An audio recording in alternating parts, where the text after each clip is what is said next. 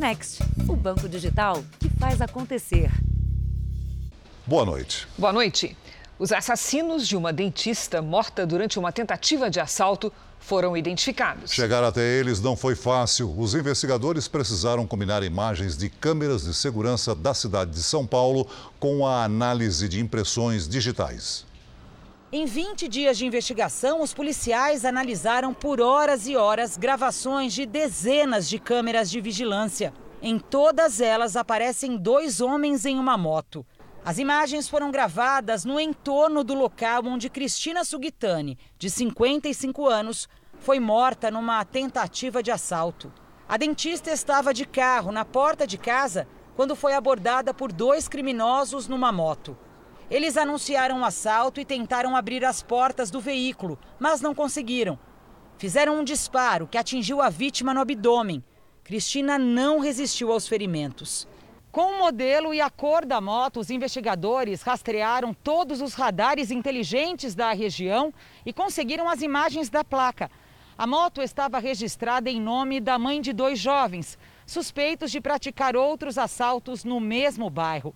Os policiais então confrontaram as digitais dos irmãos com as encontradas no carro da dentista. Fez o confronto e no confronto deu que o indicador esquerdo que ele colocou, que ele apoiou para atirar na, na, na mulher, era do Hugo Felipe de Paula Serra, que tem um irmão que chama Gustavo Felipe de Paula Serra. Hugo e Felipe desapareceram depois do crime, mas tiveram hoje a prisão temporária decretada. A polícia já sabe que os dois queriam um carro da dentista para repassar a uma quadrilha que vende veículos roubados pela internet. Eles são inconsequentes. Eles não perdoam. Eles são muito perigosos. Veja agora outros destaques do dia. Presidente Bolsonaro garante Paulo Guedes no cargo. E ministro da Economia confirma aumento nos gastos para pagar benefício social. Ator Alec Baldwin se pronuncia após matar colega por acidente na gravação de um filme. Sindicato de Hollywood diz que bala do revólver usado em cena era real. Mortes violentas de crianças aumentam quase 90% em quatro anos. Na série especial, os personagens e as histórias da Serra das Araras, passagem obrigatória da Via Dutra.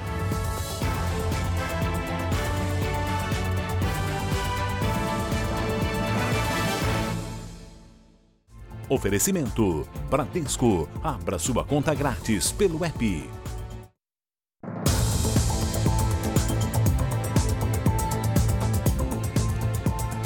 No Rio de Janeiro, um lutador de MMA foi morto dentro de uma agência bancária. Ele ia pagar contas quando o criminoso anunciou o assalto, disparou depois de uma luta e fugiu com o dinheiro.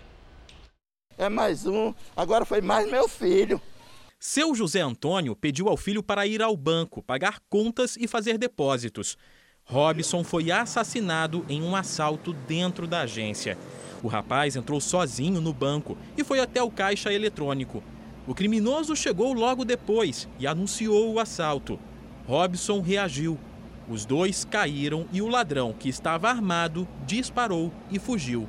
A agência fica a poucos metros de um batalhão da Polícia Militar em Belvo Roxo, na Baixada Fluminense.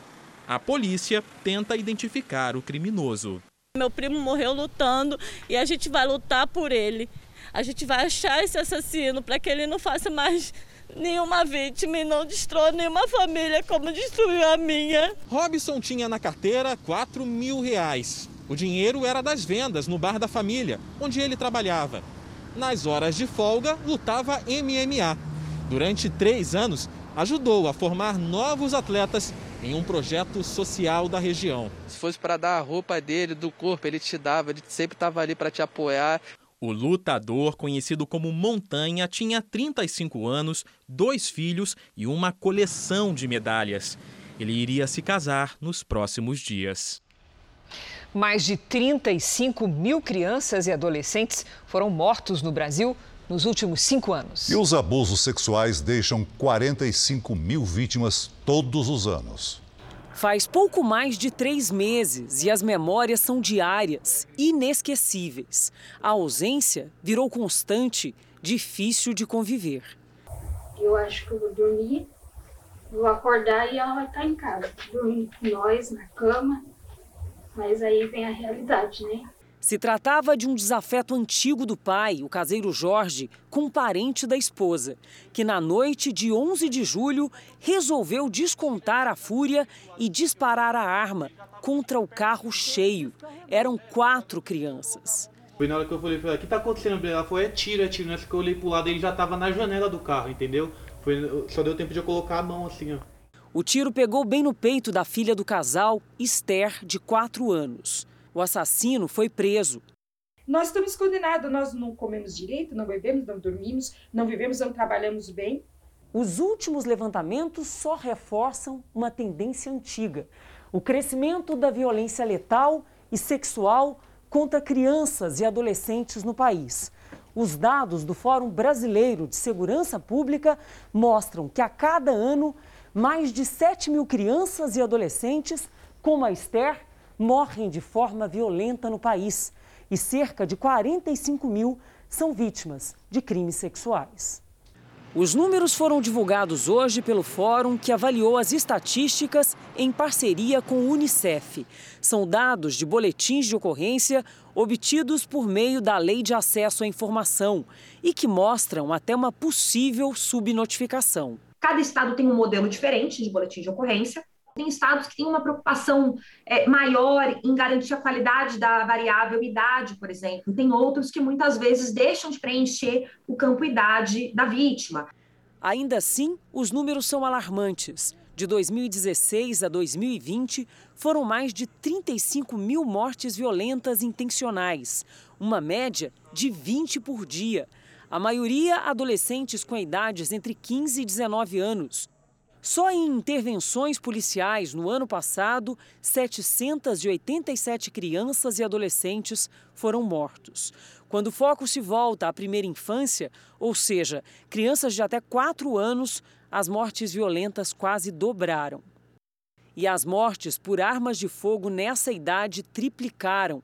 Já a violência sexual deixou entre 2017 e 2020 quase 180 mil vítimas. Nesses casos, a maioria são meninas. E o mais grave: crimes cometidos em casa e por conhecidos ou parentes das crianças tem um impacto muito profundo no desenvolvimento da criança, mas vai além. Tem na criança, tem na família, tem na comunidade. Também a gente sabe que tem uma tendência de reproduzir a violência entre de geração para geração.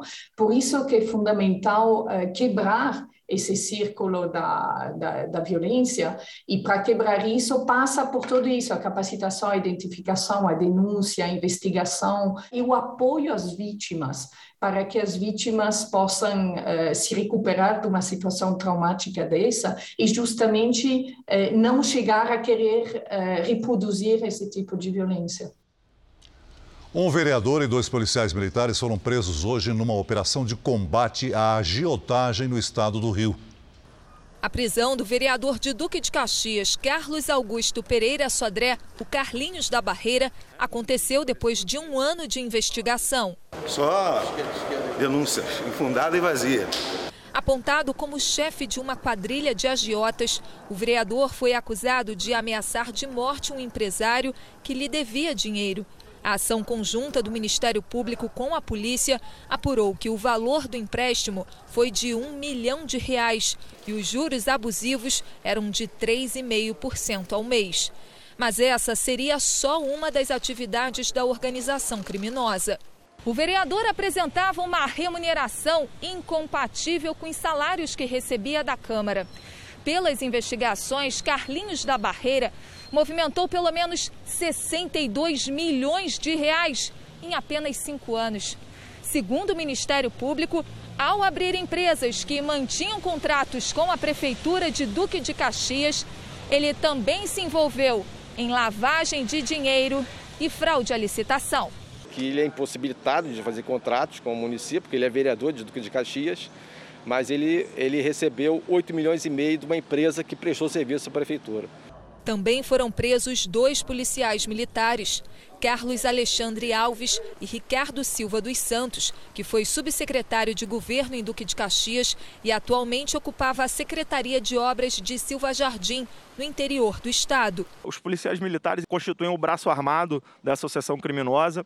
Além de servir para cobrar eh, os juros extorsivos, eles também serviam como operador financeiro do vereador. Procurada por nossa reportagem, a Prefeitura de Duque de Caxias não se manifestou sobre os contratos firmados com as empresas do vereador Carlinhos da Barreira. Procuramos também a defesa do vereador, mas não tivemos retorno.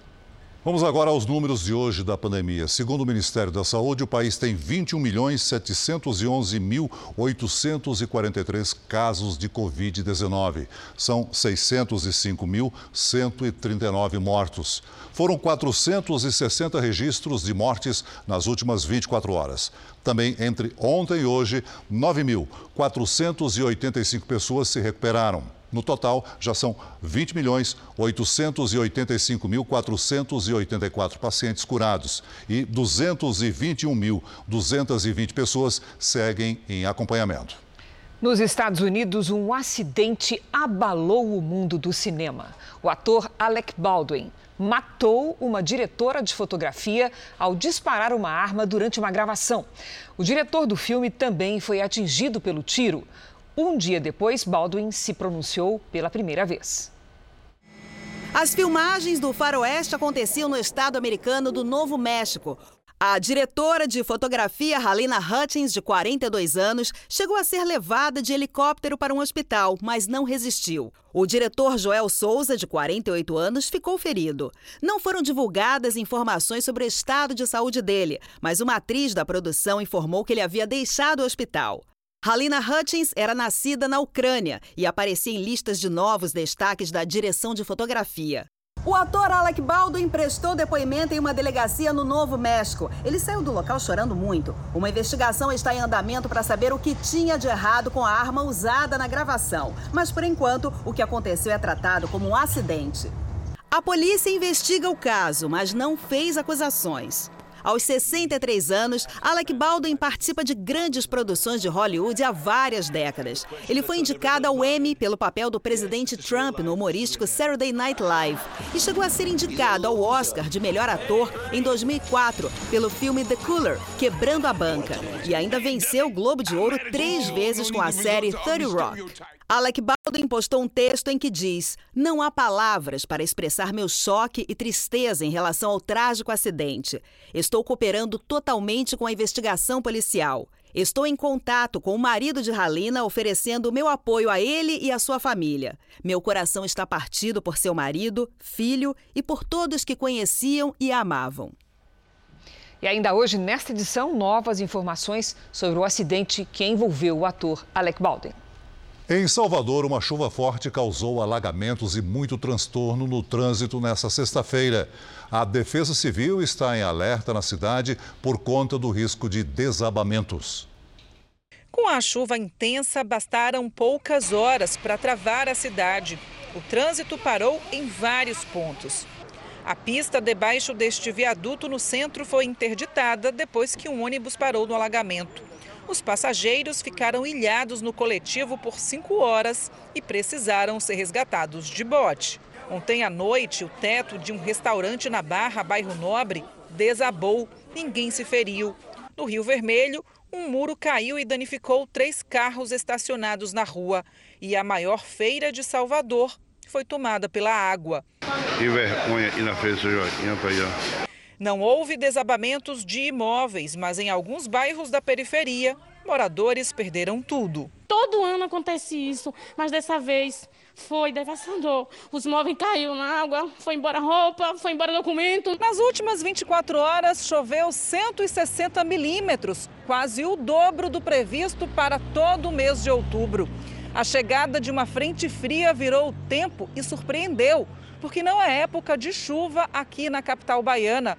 E a previsão é de continuar assim no fim de semana, deixando a Defesa Civil em alerta. Com a continuidade dessas chuvas, hoje e amanhã, a nossa atenção já passa a se redobrar nas localidades que passam por problemas de escorregamento de terra, por construções irregulares.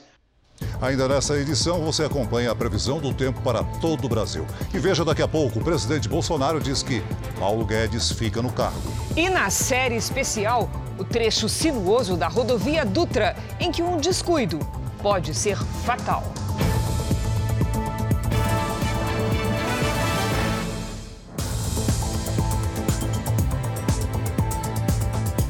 Com pouco mais de um ano em vigor, a nova lei de informática já garantiu um crescimento de 13% no faturamento do setor de tecnologia, além de 6% na geração de empregos. É que desde 2020 as empresas do ramo contam com créditos financeiros e benefícios. Acelerando para o futuro. Este laboratório em Curitiba está desenvolvendo um carregador para carros elétricos que vai ser disponibilizado em postos de gasolina e lojas de conveniência. A nova lei de informática, em vigor desde o ano passado, tem sido um combustível para o desenvolvimento de novos produtos. Entre exatamente investindo, permitindo que a gente tenha recursos para desenvolver esses projetos junto com uma empresa que depois vai poder oferecer isso para os seus clientes.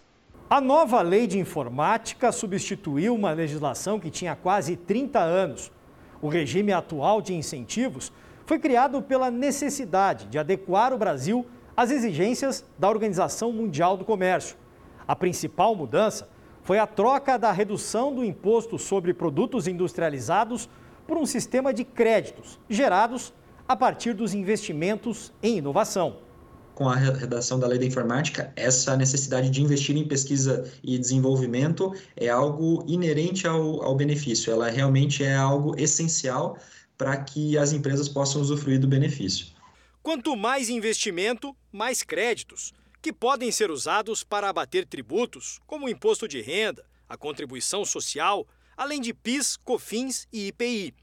O autor da lei, o deputado federal Marcos Pereira, do Republicanos de São Paulo, diz que a mudança foi um avanço para o setor.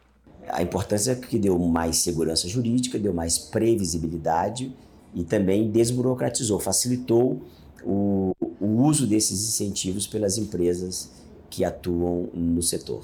E esse incentivo basicamente é para pesquisa e desenvolvimento que vem decorrente de inovações.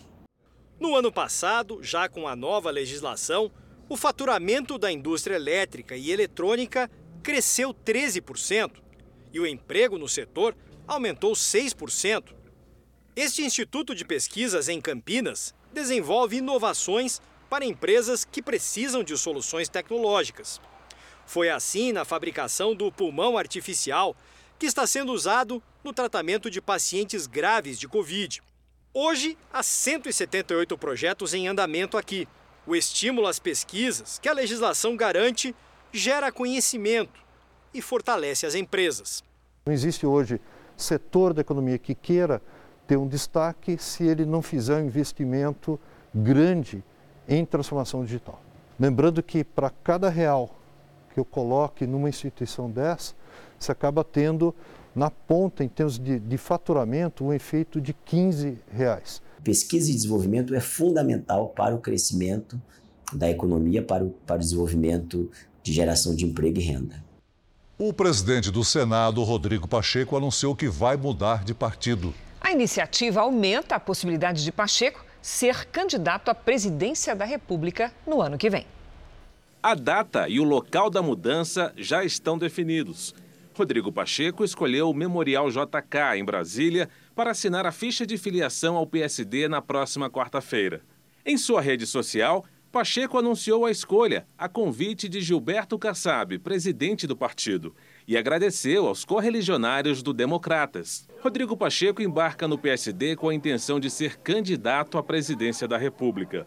Nas pesquisas, o presidente do Senado tem entre 1 e 2% das intenções de voto.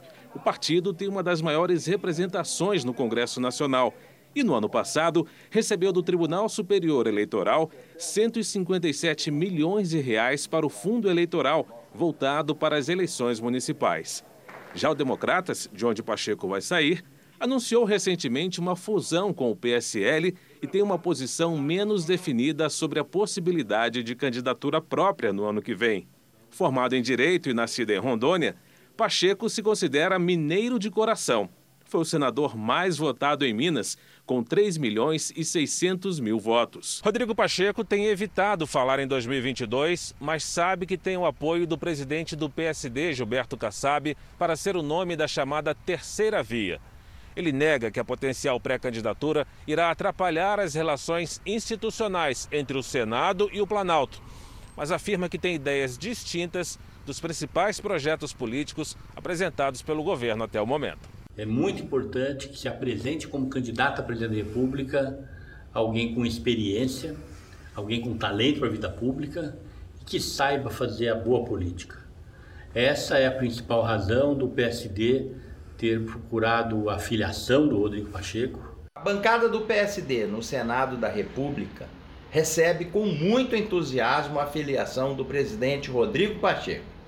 Sendo a segunda maior bancada do Senado, o PSD se credencia assim para as disputas majoritárias que irão acontecer no ano que vem. Veja a seguir: técnicos de efeitos especiais explicam o que pode ter acontecido na arma disparada pelo ator Alec Baldwin. E na série especial, uma das paisagens mais bonitas da rodovia Dutra é também um dos trechos mais perigosos da estrada.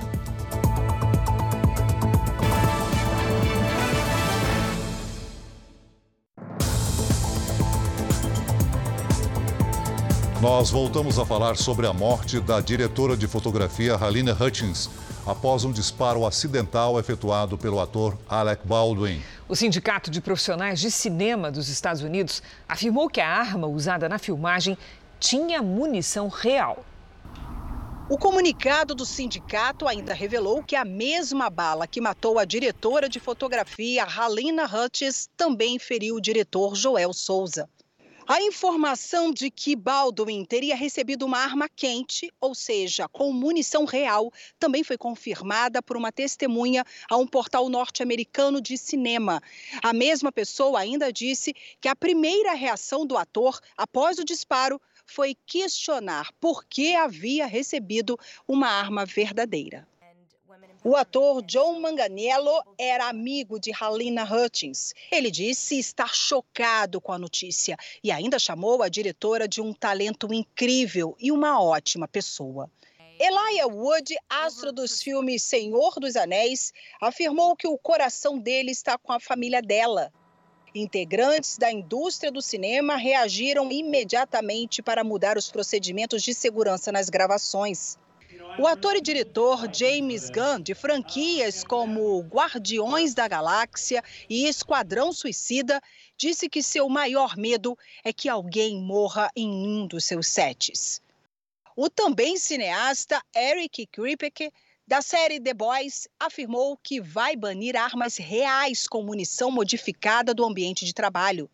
Um abaixo assinado para eliminar essas armas dos estúdios reuniu 3 mil assinaturas nesta sexta-feira. Um acidente grave em uma grande produção também pode gerar indenizações consideráveis na justiça. A atriz Deborah Messing classificou o evento como catastrófico. O acidente com o ator Alec Baldwin tem incrível semelhança com outro que aconteceu há 28 anos. Em 1993, o ator Brandon Lee filho do astro Bruce Lee, morreu atingido por uma bala verdadeira durante as gravações do filme O Corvo. Shannon Lee, irmã de Brandon, afirmou que ninguém deveria morrer por uma arma em um set de filmagens. Em 1984, o ator John Eric Exum morreu após atirar na própria cabeça enquanto brincava com uma arma no ambiente das filmagens. Técnicos de efeitos especiais ouvidos pelo Jornal da Record explicam como funcionam as armas cenográficas e indicam os cuidados que devem ser tomados no set de filmagens. A gravação de uma novela ou de um filme envolve muitos profissionais nos bastidores, por trás das câmeras. O talento profissional dela. E quando uma arma é usada, o cuidado com a segurança tem que ser redobrado qualquer tipo de arma, seja cenográfica ou real, é todo o cuidado é igual, né? Quando vamos é, apresentar para o diretor, para o ator, primeira coisa, dedo fora do gatilho. Sempre. E só na hora que vai ter a ação, nós colocamos as munições, né? travamos a arma e ficamos do lado. São cenas de ficção, mas as armas escolhidas em atuações em Hollywood geralmente são reais e não cenográficas. A ideia é dar maior veracidade ao filme. Técnicos de efeitos especiais que trabalham em novelas aqui no Brasil afirmam que nos estúdios americanos, normalmente apenas pistolas e fuzis automáticos são bloqueados.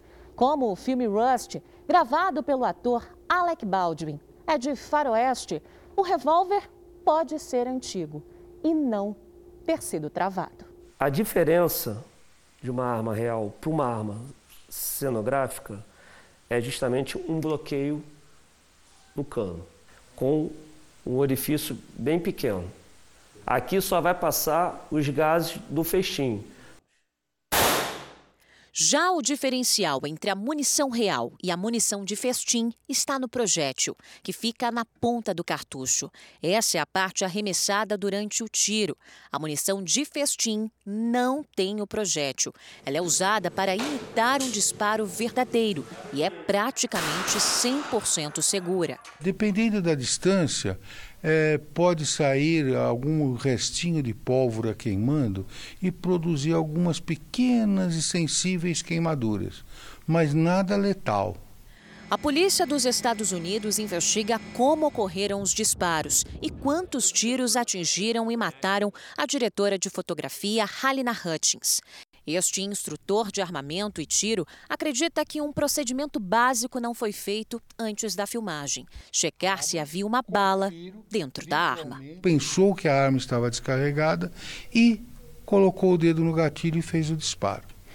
Provavelmente uma munição de um calibre perfurante, transfixante, acertou a primeira vítima e feriu a segunda vítima. Não foram dois disparos, foi um disparo só. Um homem reage a uma tentativa de assalto, entra em luta corporal e consegue impedir a fuga do ladrão. O caso aconteceu na zona leste de São Paulo e foi registrado por câmeras de segurança. O assaltante se aproxima do carro que tinha acabado de estacionar e tira o motorista à força, que reage. Sem freio, o carro, em movimento, bate num ônibus, impedindo a fuga do ladrão. Os dois homens entram em luta corporal. A vítima vai atrás do desconhecido até que um ônibus no sentido contrário para e uma pessoa desce dando um chute no ladrão. Outros passageiros se aproximam e ajudam a deter o criminoso. A vítima não largou do assaltante até a chegada da polícia. O turismo de cruzeiros está prestes a voltar no Brasil, mas até agora a Anvisa ainda não definiu as regras de segurança sanitária. Para o setor que deve injetar 2 bilhões e meio de reais na economia, é importante que as viagens sejam retomadas com todos a bordo vacinados e sem restrições de capacidade. Depois de mais de um ano longe, os transatlânticos de passageiros retornam às águas brasileiras. A temporada, que vai de novembro a abril, está autorizada para roteiros nacionais. Viagens que incluam outros países não estão permitidas. O primeiro navio de passageiros chega ao Porto de Santos daqui a duas semanas, no próximo dia 5.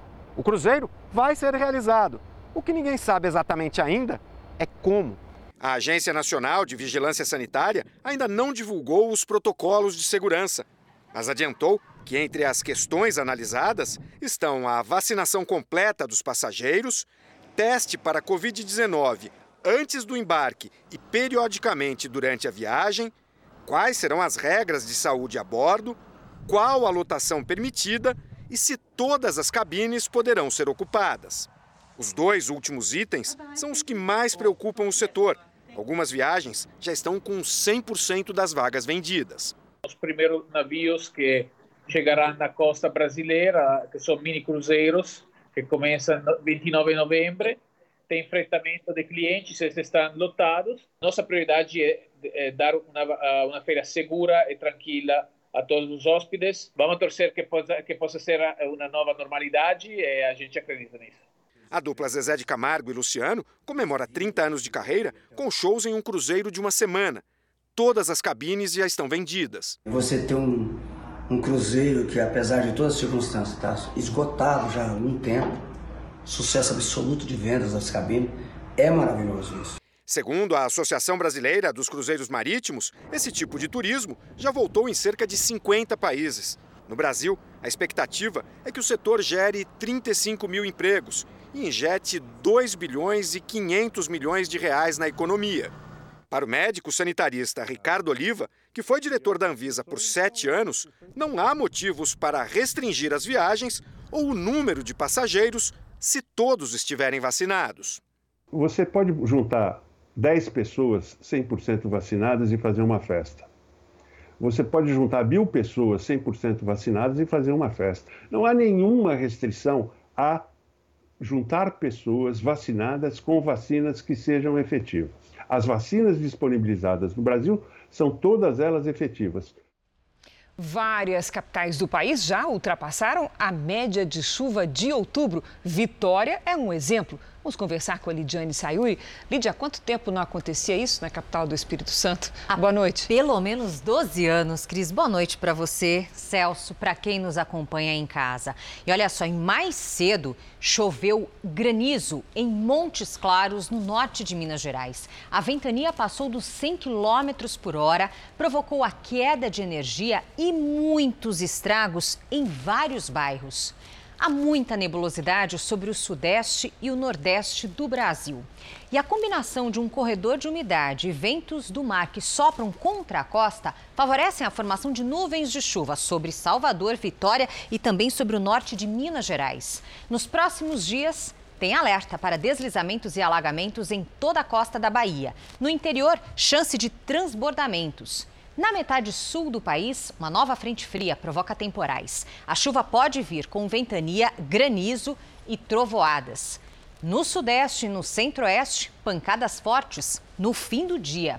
Neste sábado, em Porto Alegre, antes dos temporais, faz até 30 graus. No Rio de Janeiro, 31. Em Cuiabá, 36. 26 é a máxima prevista para Salvador. E até 31 graus em Rio Branco. Em São Paulo, fim de semana de contrastes. Sábado com cara de verão e domingo de inverno. Olhem só, máxima de 30 graus no sábado com pancadas à tarde e à noite. Depois cai para 23 e se preparem para um domingo com chuva o dia todo. Tempo delivery para o Adão da cidade de Gramado, Rio Grande do Sul.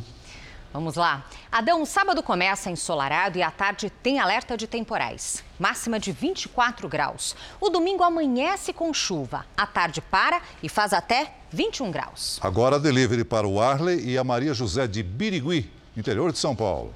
Vamos para lá. Oi, Arley, Maria José. Seguinte, fim de semana com risco de temporais. Sábado abafado, com 33 graus. No domingo, máxima de 26. Participe, assim como eles, do Tempo Delivery pelas redes sociais. Basta mandar a sua mensagem com a hashtag você no JR.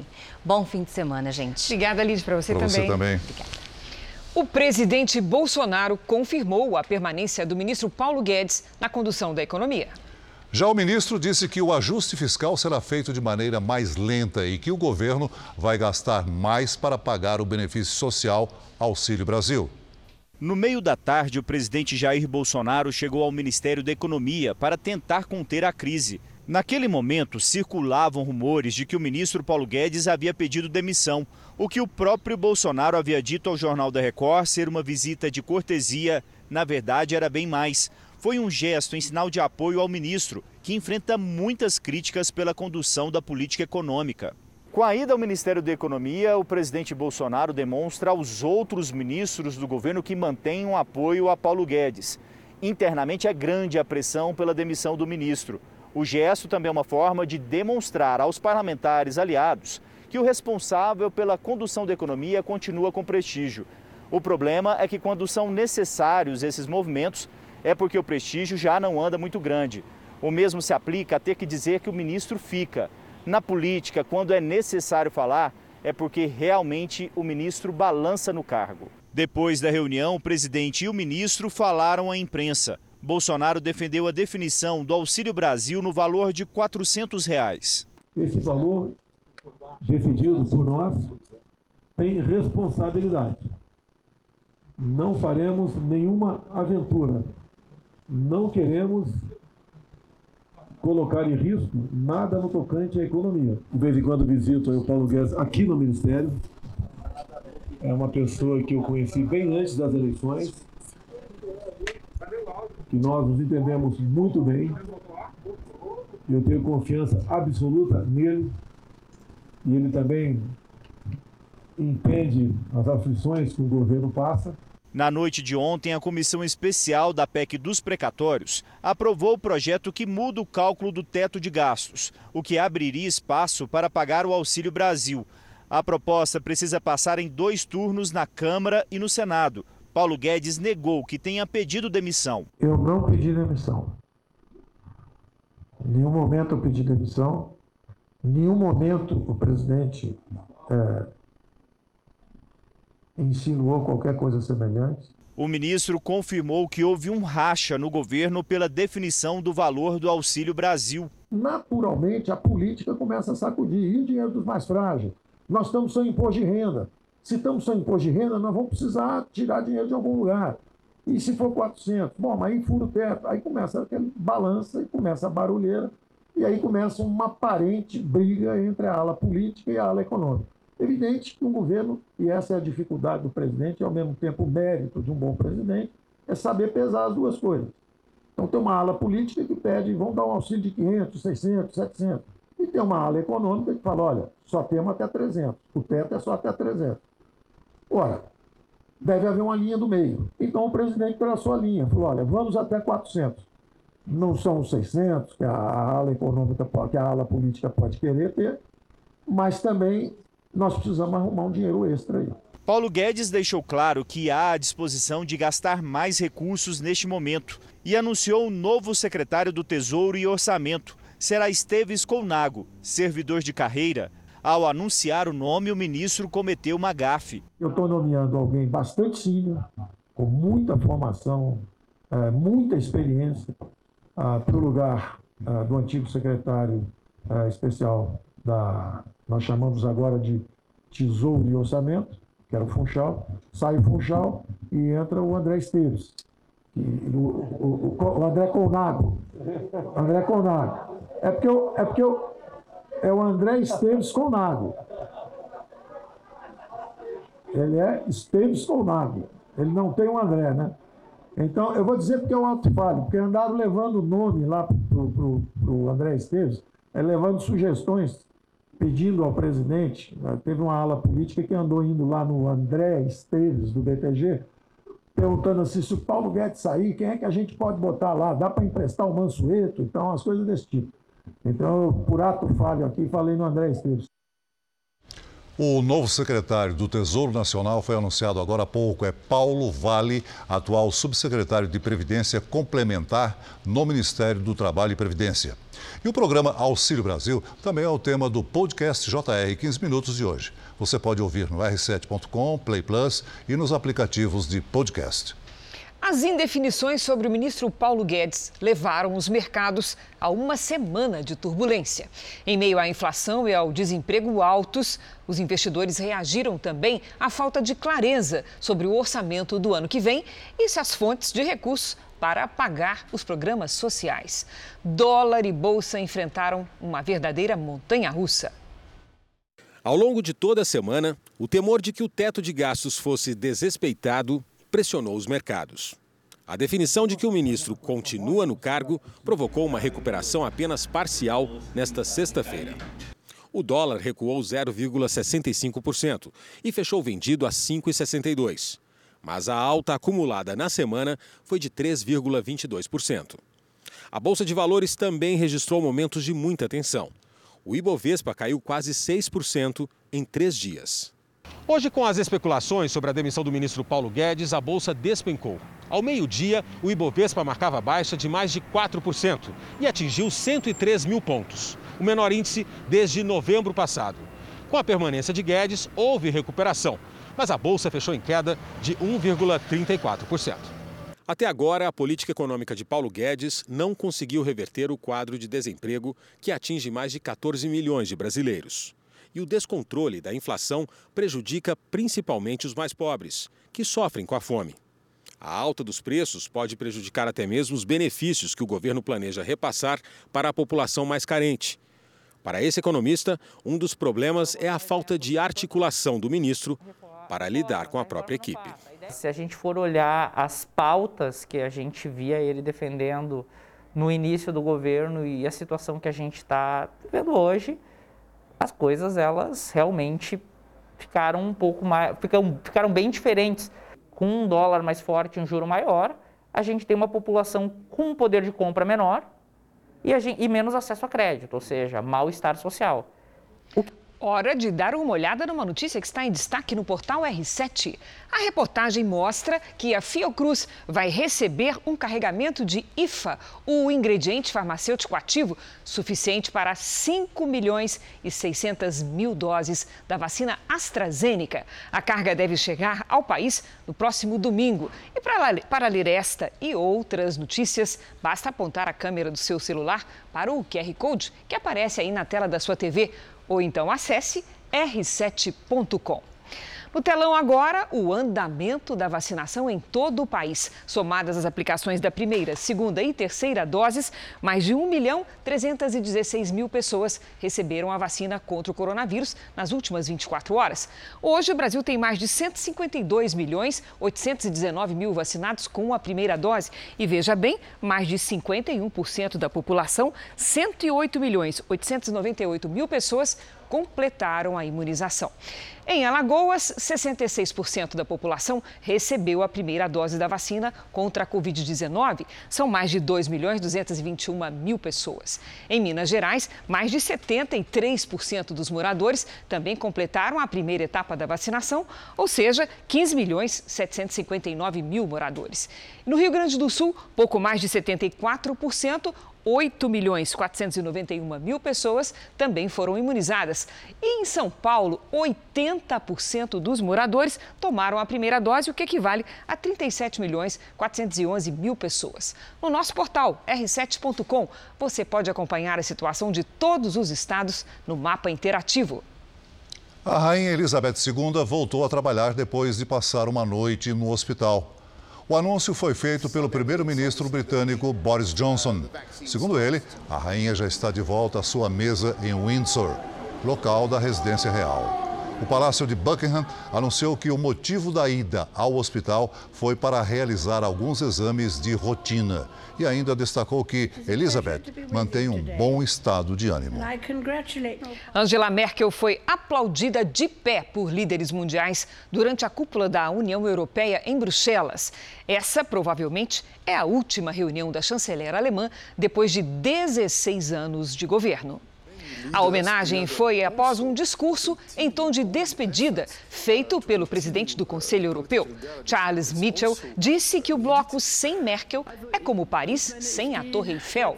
Três partidos negociam a formação de um novo governo de coalizão para comandar a Alemanha. O novo chanceler deve assumir o poder em dezembro deste ano. E uma informação de agora à noite: foi preso na Jamaica um acusado de participar do assassinato do presidente do Haiti, Jovenel Moïse.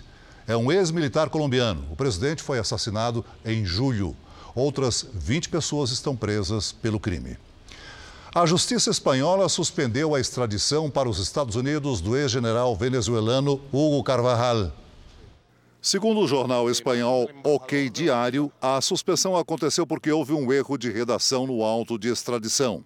O ex-general Carvajal é investigado nos Estados Unidos por tráfico de drogas e pode pegar prisão perpétua no país. Ele seria entregue às autoridades americanas amanhã, prazo que agora será adiado.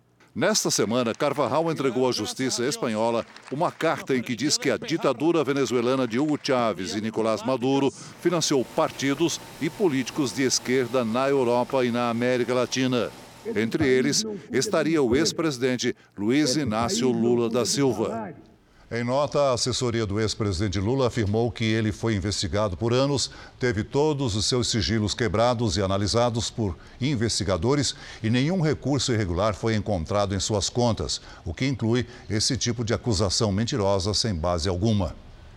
Na série especial de hoje, nossos repórteres mostram um dos trechos mais desafiadores para os motoristas que transitam pela Via Dutra.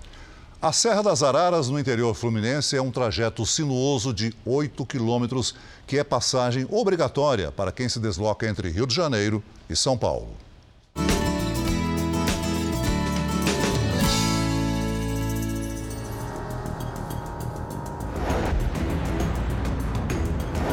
Um traçado centenário e que exige muito cuidado. Mas ao mesmo tempo, numa paisagem exuberante. Assim é a Via Dutra na Serra das Araras. São apenas 8 quilômetros. Do alto, uma sequência de curvas sinuosas, que lembram uma cobra rastejando na mata densa. Pistas duplas, uma sobe e outra desce, quase tudo sem acostamento. A pressa aqui é inimiga do motorista. A velocidade ela ajuda a determinar a segurança daquele motorista que trafega tanto subindo quanto descendo a serra.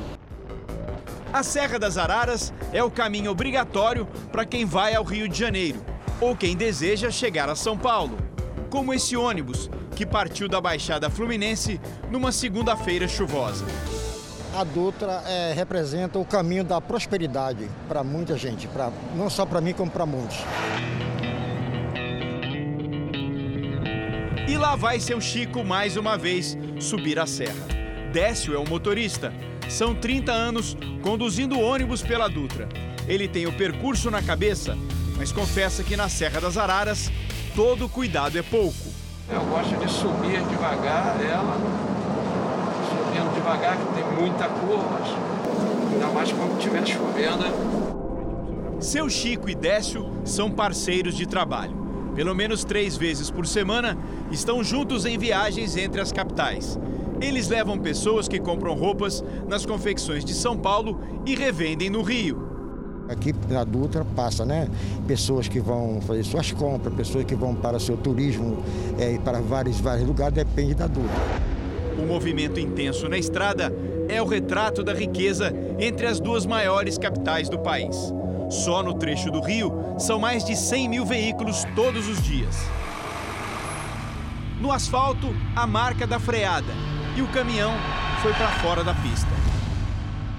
10 toneladas de pães ficaram na estrada.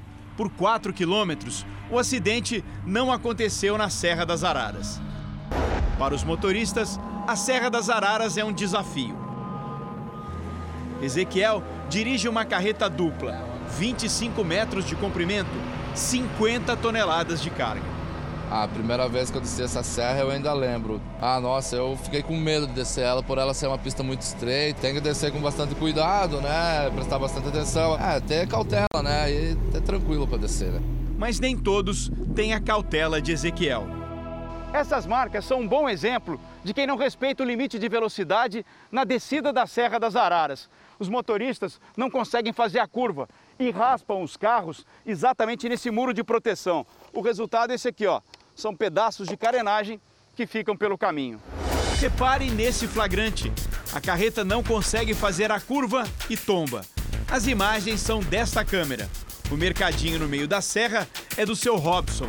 Ele já cansou de ver acidentes aqui.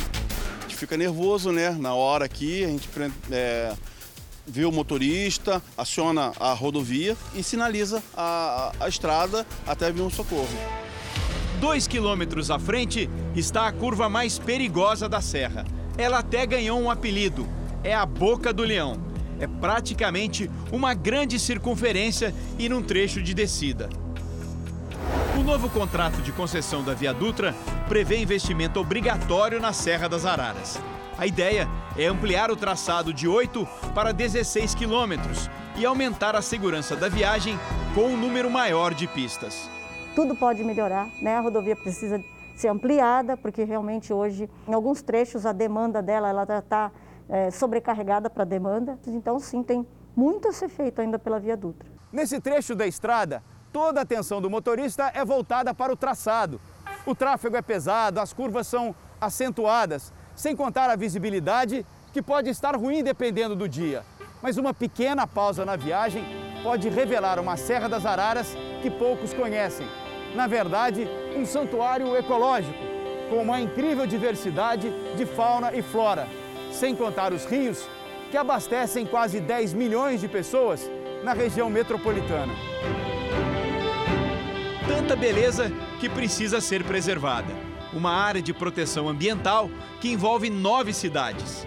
A biodiversidade aqui é riquíssima. Nós temos aqui aves como araras, como papagaios. Nós temos aqui também mamíferos como onça parda, ouriços e tamanduá-mirins. Um cenário que Cristiano desfruta desde que nasceu. Ele mora e trabalha na Serra das Araras. A vendinha é herança do pai. Aqui, por exemplo, se parece coati. É, é, mico vem comer banana, passarinho. Já o almoço de Cristiano não deixa de ser uma aventura.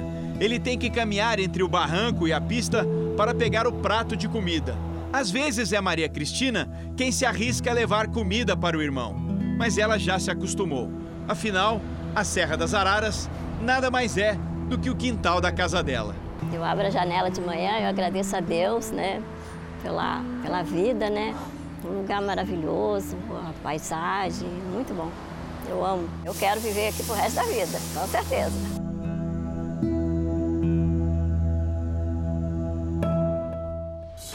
O Jornal da Record termina aqui. A edição de hoje na íntegra e também a nossa versão em podcast estão no Play Plus e em todas as nossas plataformas digitais. E à meia-noite e meia tem mais Jornal da Record. Fique agora com a novela Gênesis. E eu te encontro amanhã. Boa noite, bom final de semana. Boa noite.